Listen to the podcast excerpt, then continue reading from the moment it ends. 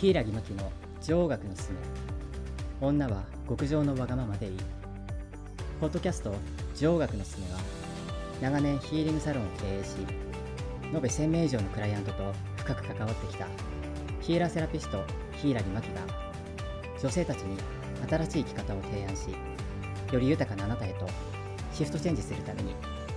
人生の問題を解決していく番組です。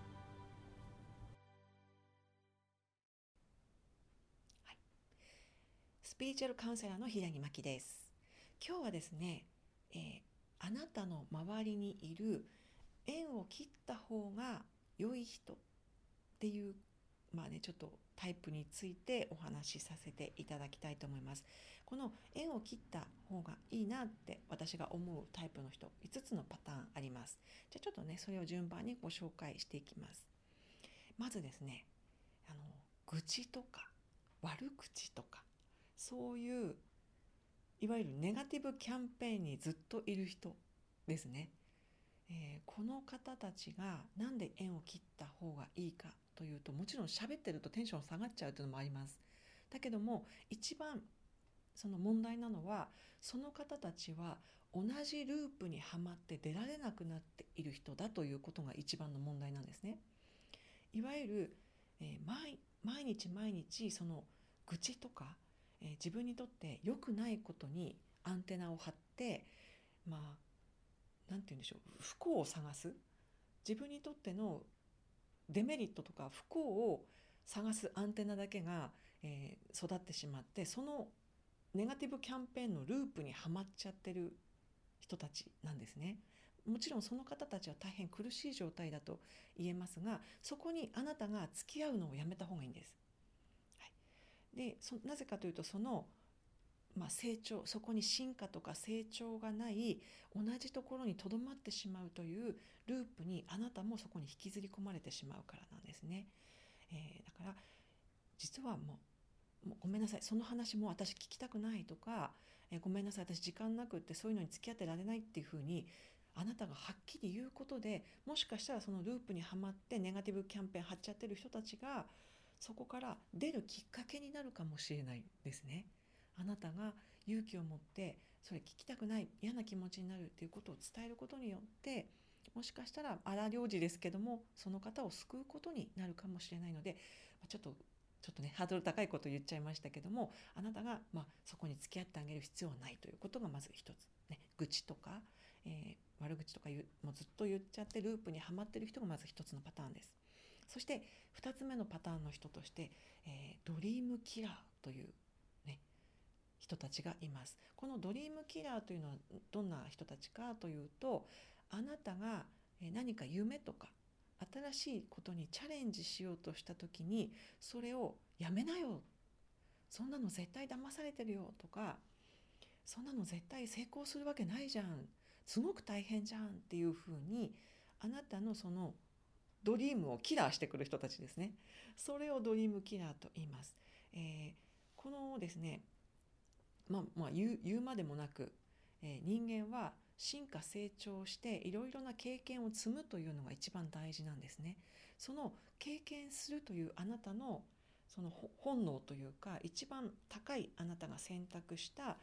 えー選択しようとしている道を立ってくる人たちなのでまあやっぱりねあなたの成長を止めてくる人。ということになるのでその人たちからは遠のいてください。これ厄介なことにですね家族とか、まあ、ご夫婦とかね恋人とかそういうあなたの身近な人がドリームキラーになることが結構多いので、えーちょっとねそこを冷静に判断してみてください。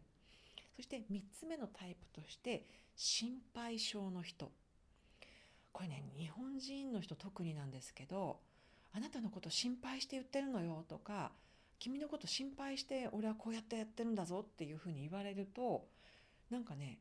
言うこと聞かなきゃいけないその心配してる人たちが上で心配されてる人たちが下でっていうふうな変なマウントのねあのマウンティング取られちゃうっていうのがあるんですね。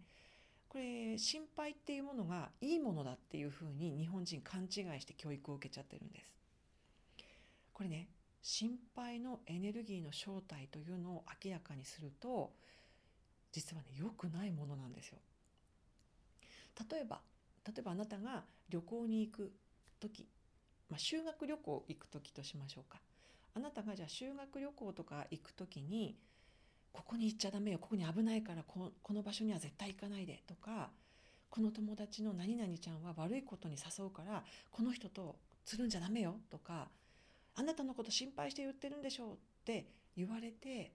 ワクワクしていた修学旅行に送り出された時あなたの気持ちどうなりますでしょうか？なんかすごくあれなんか楽しみにしてたのになんか楽しくなくなっちゃうなっていう旅行そのものがなんかテンション下がっちゃうなっていうこと起きますよね。これが実は心配のエネルギーの正体なんです。だから心配性の人っていうのは実は正しいことを言っているようで、えー、あなたの、まあ、波動を下げるっていうことを無意識にしちゃってる人たちなので心配性の人からも逃げてください。家族のねとかね多いよね。親御さん心配してきますよね。先生とか心配してきますよね。でも逃げてください。もしくは、えー、聞いちゃってもあなたの中にあるあなたの何かチャレンジしたいとかこれやりたいんだっていう心の方を、えー、優先していただければ間違いないと思います、はい、そしてですねまあ 4, つ4つ目のタイプとして分かりやすいんですけど足を引っ張る人ですね。この足を引っ張る人たちっていうのは、えー、何でしょう。その日本の義務教育を完全に採用しちゃってる人なんですね。日本の義務教育は何、えー、て言うんでしょうかね。みんなと同じ平等でしょ？平等っていうのはみんなが同じことでしょ？だからあなた出過ぎちゃいけないんだよここに戻ってちゃんと先生の言うこと聞いてっていうふうに平等意識が強くなっている人なんですね。だけど私たちは一人一人が個性があって違う人間です。本当の平等というのはその個性が認められる世界というのが本当の平等なんですね。だけど均一化されてみんなが同じでいることが平等だっていうふうに教育をされてきてるわけです。だから、え、ー、とね、お遊戯会の主役がね幼稚園の主役が、えー、それこそシンデレラが7人とかねもう小人なのかシンデレラなのか分かんないよねっていうそういうみんなが主役じゃなきゃいけないとか、えーと、均一化されていないと不平等だっていうちょっとね間違った、えー、スピリチュアル的にですよ。間違った教育を採用してしまっている人なのであなたが、えー、突き抜けようとした時輝こうとした時に「ダメでしょみんな輝いてないんだからあなたも輝かないようにして」っていうふうに足を引っ張ってくる人。これもそれその人が採用しているだけであってその人を責めてるわけじゃないんですけど自分と価値観が違うっていうことがはっきりしているので、えー、何かとあなたの足を引っ張ってくる人からはやっぱりねちゃんとあのさよならしてください。勇気を持って。そして、えー、5つ目ですね。あなたに、えー、嫉妬とか批判をしてくる人。まあこの人たちがですね、えーなんでダメかというと、えー、要はあなたがこれからチャレンジすることあなたがこれから向かうその先のことをその批判してくる人たちっていうのは100%そのことを知らない人たちなんですね。あなたのチャレンジをあなたがえチャレンジしようとしていることをやったことがない人たちなんですよ。ということはあなたが向かう先のことをこまだ行動がした時がない人たちなんですね。えー、人間はどうしても知らないものを批判する知らないものをディスっちゃうっていう癖があります。怖いからですね。知らないものを受け入れるのが怖いのでさっきのね足を引っ張る平等意識の人たちは何、えー、て言うんでしょういいことをしているつもりでもうあなたを「それやめなよ」とか「そんなことしてうまくいくわけないじゃんっていうふうにそのあなたを批判して、まあ、先に行こうとするのをまあ嫉妬して抑え込んだりする人たちっていうのは、まあ、要はそのことに対する情報がない人たちっていうふうにとってください。はい、ということであなたが、えー、縁を切った方がいいタイプの5パターンを今日はご紹介させていただきました。平木真希でした。ありがとうございます。